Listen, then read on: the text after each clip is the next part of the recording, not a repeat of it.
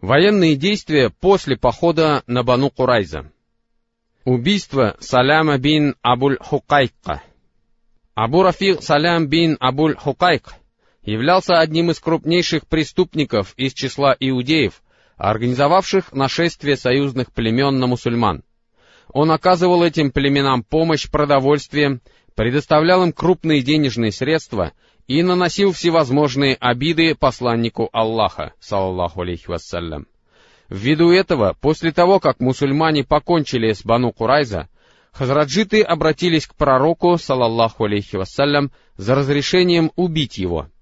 В свое время Каб бин Аль-Ашраф был убит ауситами, и теперь хазраджиты, желавшие совершить нечто столь же достойное, поспешили обратиться к пророку, саллаллаху алейхи вассалям, с этой просьбой. Посланник Аллаха, салаллаху алейхи вассалям, разрешил им убить его, но запретил убивать женщин и детей, после чего из Медины выступила группа в составе пяти человек под началом Абдуллаха бин Атика, да будет доволен ими Аллах. Все они были из рода Бану Салима племени Хазрадж. Покинув Медину, они направились в сторону оазиса Хайбар, где находилось укрепление Абу Рафига, и приблизились к нему уже после захода солнца, когда люди пригнали свой скот назад. Абдуллах бин Атик сказал своим товарищам, «Оставайтесь на своих местах, а я пойду и постараюсь поговорить с привратником. Может быть, мне удастся проникнуть туда». И он направился туда. А когда подошел к воротам, прикрыл лицо одеждой, делая вид, что удовлетворяет нужду. Когда люди уже вошли внутрь, привратник обратился к нему и сказал, «О раб Аллаха, если желаешь войти, то входи, так как я хочу запереть ворота». Привратник принял Абдуллаха, да будет доволен им Аллах, за одного из слуг. Абдуллах бин Атик, да будет доволен им Аллах, сказал, «Так я незаметно проник внутрь. После того, как вошли все, привратник запер ворота и повесил ключи на деревянный столб. А потом я подошел к этим ключам, взял их и открыл ворота. В это время в комнате Абу Рафига находились люди, с которыми он вел ночную беседу. Когда же они покинули его, к нему поднялся я. Каждый раз, открыв какую-нибудь дверь, я закрывал ее изнутри и говорил себе, если люди и узнают обо мне, они не смогут схватить меня, пока я его не убью. Так я добрался до него, обнаружив, что он спит в темном помещении среди членов своей семьи но не зная, где именно он находится, тогда я позвал «Абу Рафир!» Он спросил «Кто это?» Я пошел на голос и ударил его мечом, но не смог убить Абу Рафира по причине своего замешательства. Он громко закричал, я же выскочил из помещения, подождал некоторое время поблизости, а потом снова вошел туда и спросил, «Что это за крик? О, Абу Рафир!» Он воскликнул, «Горе твоей матери! Только что какой-то человек ударил меня мечом в моем доме, и я нанес ему несколько сильных ударов. Но мне опять не удалось убить его, и тогда я приложил кончик меча к его животу, надавил на него так, что меч вышел у него из спины, и только после этого убедился, что убил его. А потом я начал открывать одну дверь за другой, дошел до лестницы и сделал шаг вперед, посчитав, что уже добрался до земли, но упал и сломал себе ногу. При свете луны я перевязал ее челмой, а потом двинулся вперед, уселся у ворот и сказал себе, «Я не выйду отсюда этой ночью, пока не узнаю, действительно ли я убил его». Когда раздался крик петуха, на стену поднялся человек, объявляющий о смерти, и закричал, «Я объявляю о смерти Абу Рафига, купца из Хиджаза». Тогда я направился к своим товарищам и сказал, «Бежим, ибо Аллах погубил Абу Рафига». А потом мы вместе со своими товарищами пришли к пророку, салаллаху алейхи вассалям, и я обо всем рассказал ему. А он сказал, «Вытяни ногу». Я вытянул ее, и он провел по ней рукой, после чего боль прошла, будто ее и не было. Так об этом событии рассказывается в Сахихе Аль-Бухари, тогда как Ибн Исхак сообщает, что в укрепление проникли все члены этой группы, каждый из которых принимал участие в убийстве Абу Рафига. А последний удар мечом, поразивший его насмерть, нанес ему Абдуллах бин Унайс, да будет доволен им Аллах. В этом сообщении указывается также, что после того, как они убили его этой ночью, Абдуллах бин Атик, да будет доволен им Аллах, сломал себе ногу, и его товарищи несли его на руках, пока не добрались до отверстия, откуда вытекал один из источников иудеев, где они спрятались. Между тем иудеи зажгли огни и бросились на поиски во все стороны. Отчаявшись же обнаружить кого-либо, вернулись обратно, и тогда мусульмане взяли Абдуллаха бин Атика на руки и так вернулись к посланнику Аллаха, салаллаху алейхи вассалям. Это событие имело место в месяце Зулькагда или в месяце Зульхиджа пятого года хиджры. После завершения битвы Урва, похода на Бану Курайза и осуществления возмездия предателям, посланник Аллаха, салаллаху алейхи вассалям, предпринял ряд военных походов с целью усмирения различных племен бедуинов, которых можно было заставить склониться к миру только силой. Это был первый военный поход после завершения битвы Урва и подавления Бану Курайза, а участие в нем приняло 30 всадников. Это был поход Мухаммада бин Масламы, да будет доволен им Аллах.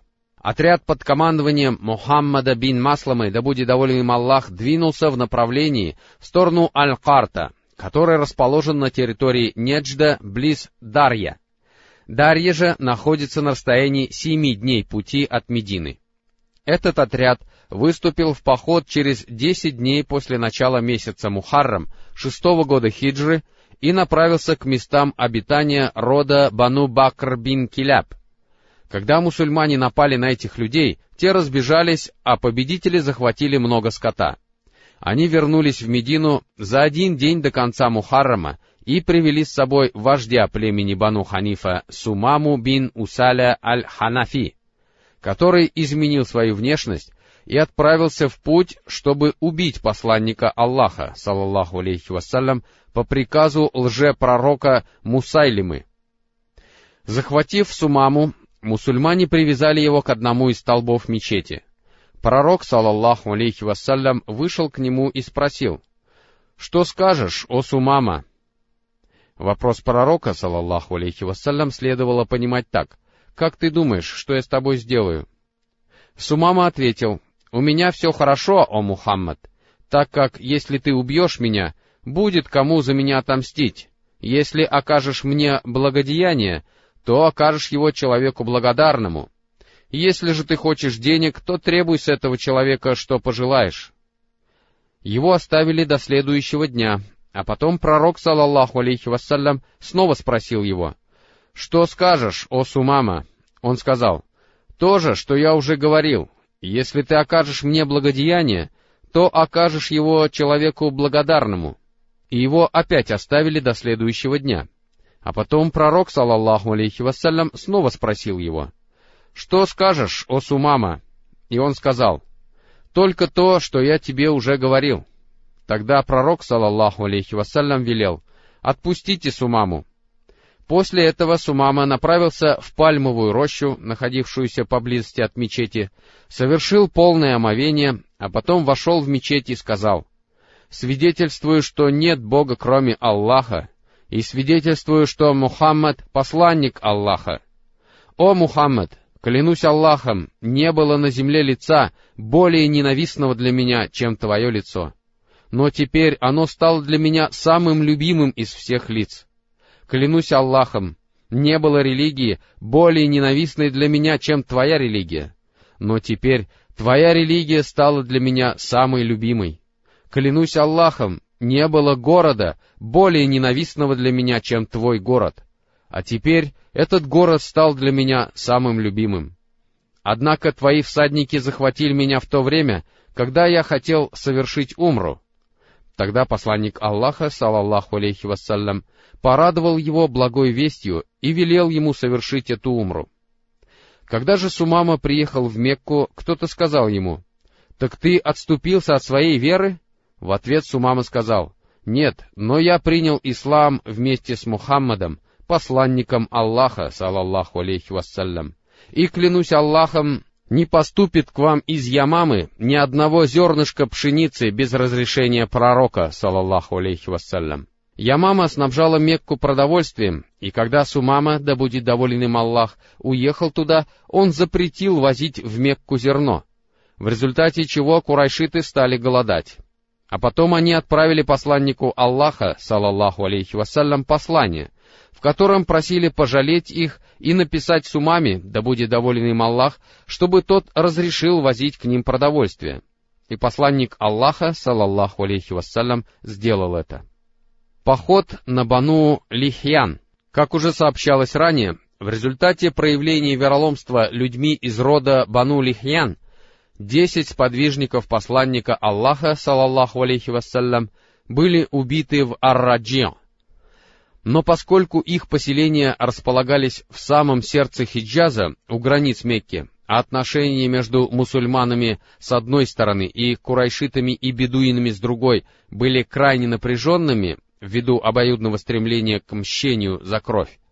Посланник Аллаха, салаллаху алейхи вассалям, считал, что до поры до времени совершать походы в районы, находящиеся поблизости от территории главного врага мусульман, не следует. Однако после того, как союзные племена лишились сил, утратили решимость и в определенной степени смирились с существующим положением дел, Пророк, салаллаху алейхи вассалям, посчитал, что настало время отомстить Бану Лихьян за своих сподвижников, погибших в Ар-Раджи. В месяце Раби аль-Ауаль или Джумада аль-Уля шестого года хиджры пророк, салаллаху алейхи вассалям, повел на Бану Лихьян отряд из двухсот своих сподвижников, оставив за старшего в Медине Ибн Уммактума, да будет доволен им Аллах, и сделав вид, что направляется в сторону Шама. Однако потом он изменил направление движения и быстро достиг Батен-Гарран, вади, расположенного между Амаджем и Усфаном, где были убиты его сподвижники, которых посланник Аллаха, салаллаху алейхи вассалям, жалел, из-за которых обращался с мольбами к Аллаху. Услыхав о появлении пророка, салаллаху алейхи вассалям, Бану Лихьян разбежались и попрятались на вершинах гор, и он никого не смог захватить. Посланник Аллаха, салаллаху алейхи вассалям, оставался там в течение двух дней, рассылая вокруг отряды мусульман, но и им никого захватить не удалось. Затем пророк, салаллаху алейхи вассалям, двинулся в сторону Усфана, направив Кура аль-Амим десять всадников, чтобы напомнить о себе курайшитам, и вернулся в Медину, после двухнедельного отсутствия. После этого посланник Аллаха, салаллаху алейхи вассалям, продолжал направлять военные отряды в походы из Медины.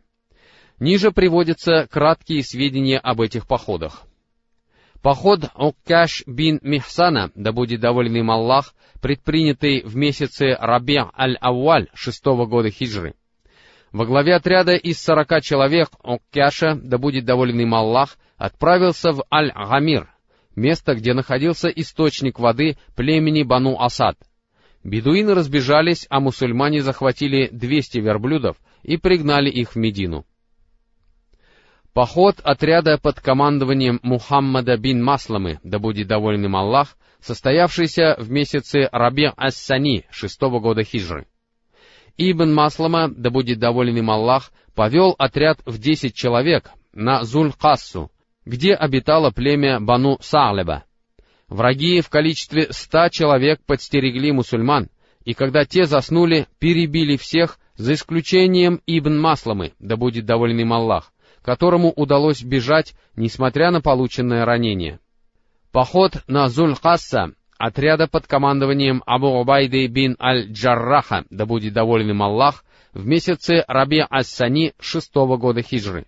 Пророк, салаллаху алейхи вассалям, направил туда этот отряд сразу же после гибели товарищей Мухаммада бин Масламы, и Абу Обайда, да будет доволен ими Аллах, повел к месту их гибели сорок человек. Они шли туда пешком по ночам, добравшись же до поселений Бану Сарлеба, ранним утром неожиданно напали на них. Однако люди из племени Бану Сарлеба убежали в горы, где преследовать их было невозможно — и удалось захватить только одного человека, который впоследствии принял ислам. Кроме того, была захвачена богатая добыча. Поход на Аль-Джамум Зайда бин Харисы, да будет доволен им Аллах, в месяце Раби Ас-Сани шестого года хиджры. Аль-Джамум — это источник воды племени Бану Салим, который находился у перевала Мар-Аз-Захран.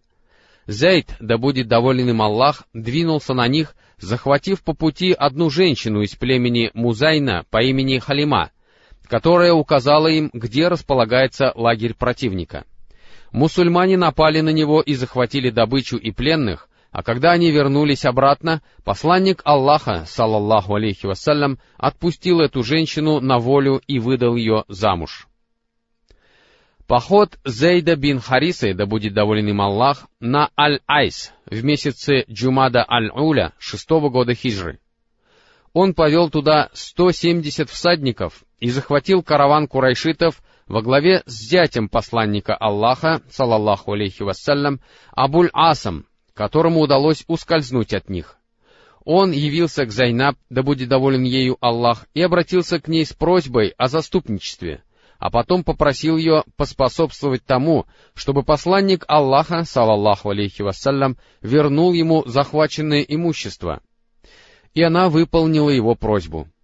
Посланник Аллаха, салаллаху алейхи вассалям, посоветовал людям вернуть захваченную ими добычу, не принуждая их к этому, и они вернули ему абсолютно все. Абуль-Ас вернулся в Мекку и отдал доверенное ему имущество владельцам, а потом принял ислам и переселился в Медину, где посланник Аллаха, салаллаху алейхи вассалям, восстановил брак между ними и вернул ему Зайнаб, да будет доволен ею Аллах, после трех с половиной лет разлуки, о чем сообщается в одном из достоверных хадисов. Заключенный первоначально брак был возобновлен, поскольку в то время еще не был неспослан аят, запрещающий выдавать мусульманок замуж за неверных.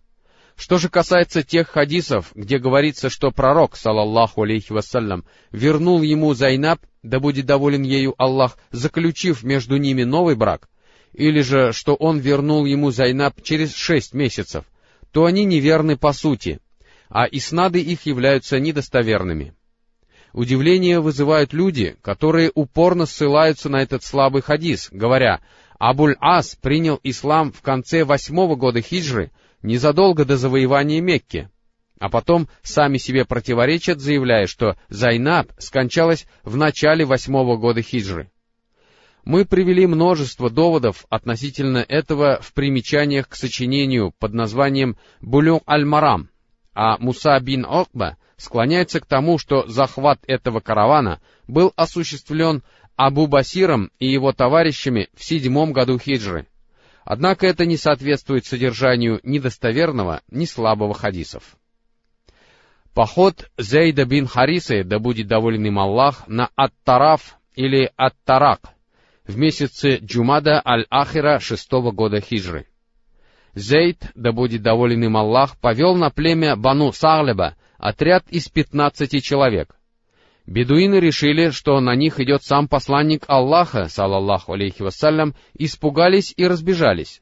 А Заид, да будет доволен им Аллах, отсутствовавший в Медине четыре дня, захватил двадцать верблюдов. Поход Зейда бин Харисы, да будет доволен им Аллах, на Вади Аль-Кура в месяце Раджаб шестого года хиджры. Зейд, да будет доволен им Аллах, повел туда отряд с целью сбора сведений о возможных передвижениях врага. Жители Вади Аль-Кура напали на них и убили девять человек, а троим, в том числе и Зейду бин Харисе, да будет доволен им Аллах, удалось уйти. Поход листьев. Согласно некоторым сообщениям, этот поход состоялся в месяце Раджаб восьмого года хиджры.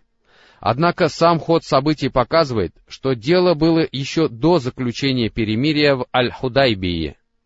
Сообщается, что Джабир, да будет доволен им Аллах, сказал, «Пророк, салаллаху алейхи вассалям, отправил нас в поход в составе отряда из трехсот всадников под командованием Абу Обайды бин Аль-Джарраха, поручив нам выследить караван курайшитов. В дороге голод стал мучить нас так, что мы ели листья деревьев, и поэтому поход был назван походом листьев. Один человек зарезал трех верблюдов, потом еще трех, а потом еще трех, после чего Абу Обайда запретил ему делать это. а через некоторое время море выбросило нам животное, именуемое анбар, кашалот, и мы ели его целых полмесяца и умощались его жиром, пока тела наши не вернулись к прежнему состоянию и не поправились.